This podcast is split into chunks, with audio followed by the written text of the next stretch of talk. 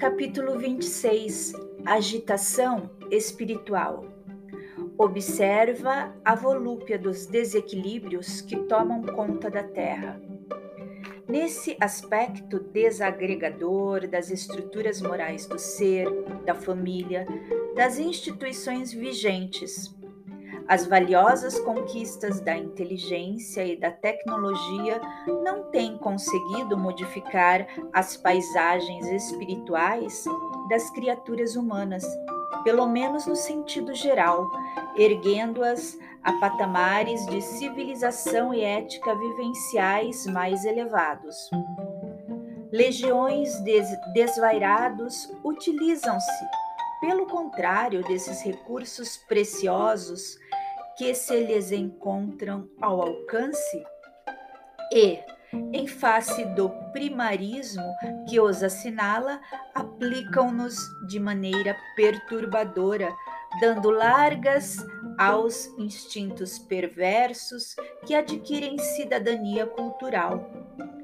Ao lado desses outros tantos que possuem discernimento ou que pelo menos o aparentam, apaixonam-se pelas próprias ideias e, aturdidos no mundo interior, desencadeiam terríveis campanhas de morticínio, de antagonismos, de ódios insanos por toda parte.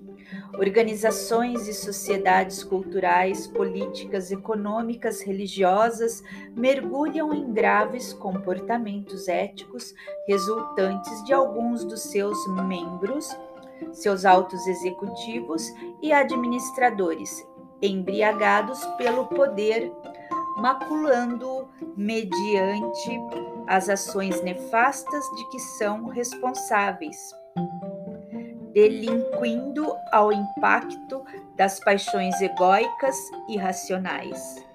Para onde se dirige o olhar, vence a beleza e o horror em confrontos chocantes. As emoções incapazes de suportar os enfrentamentos desgastantes desequilibram-se e os transtornos se lhes instalam multiplicados, aturdidos uns, alucinando outros indivíduos através da inarmonia interior.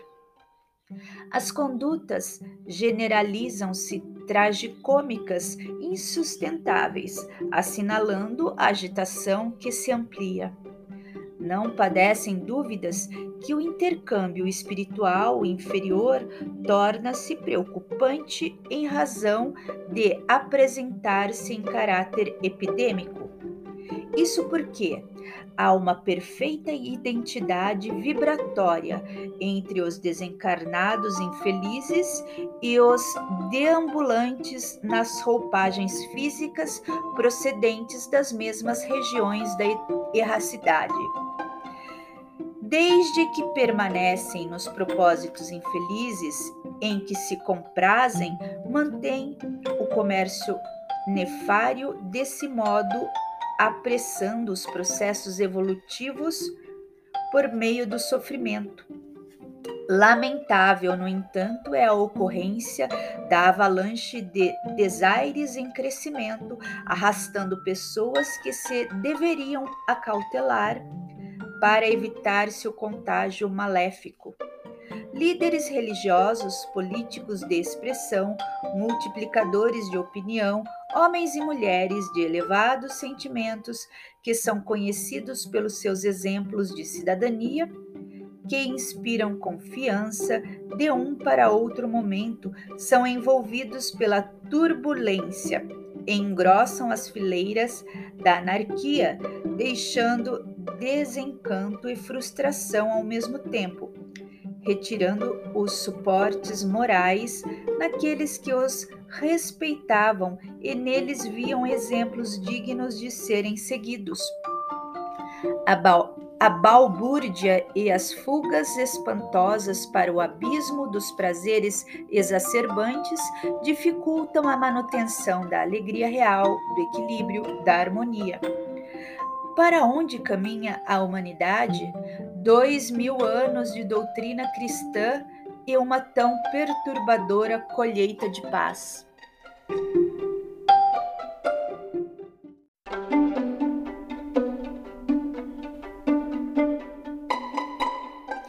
O Espiritismo, por sua vez, veio reverter essa ordem torturada, restaurando o sentido psicológico e moral da existência do ser humano na Terra.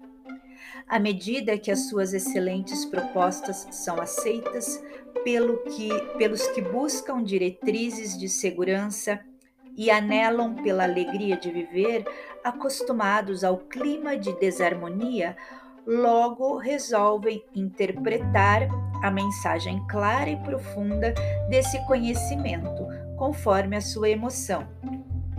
Em vez de aplicarem as lições à conduta, procuram adaptá-las ao que já pensam e facilmente dissentem do movimento, das instituições, dos trabalhadores mais abnegados, acusando-os irresponsavelmente, formando grupelhos de críticas perversas, gerando-lhes dificuldades que se multiplicam.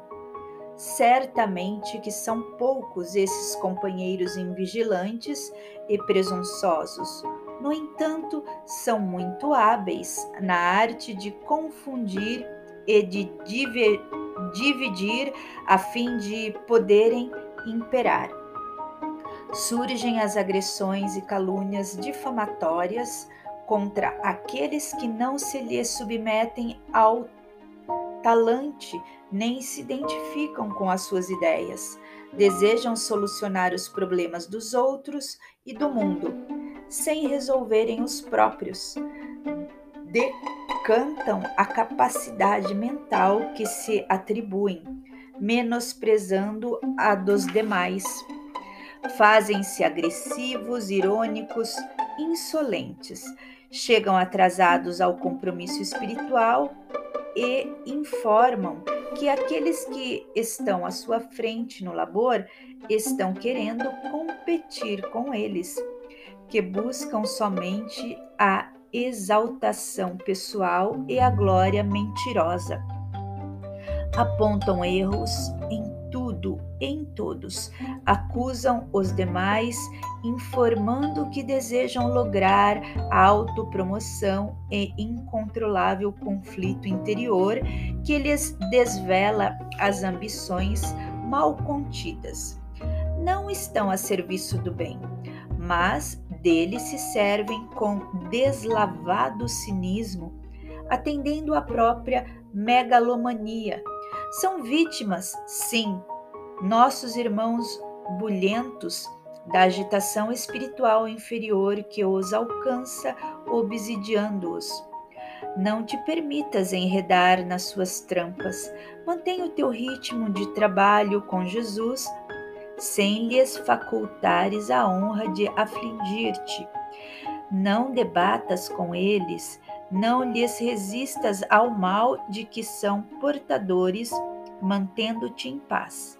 Prossegue fiel ao programa em que te firmas e aguarda o tempo. A irmã morte, que um dia te interromperá a trajetória, também os alcançará.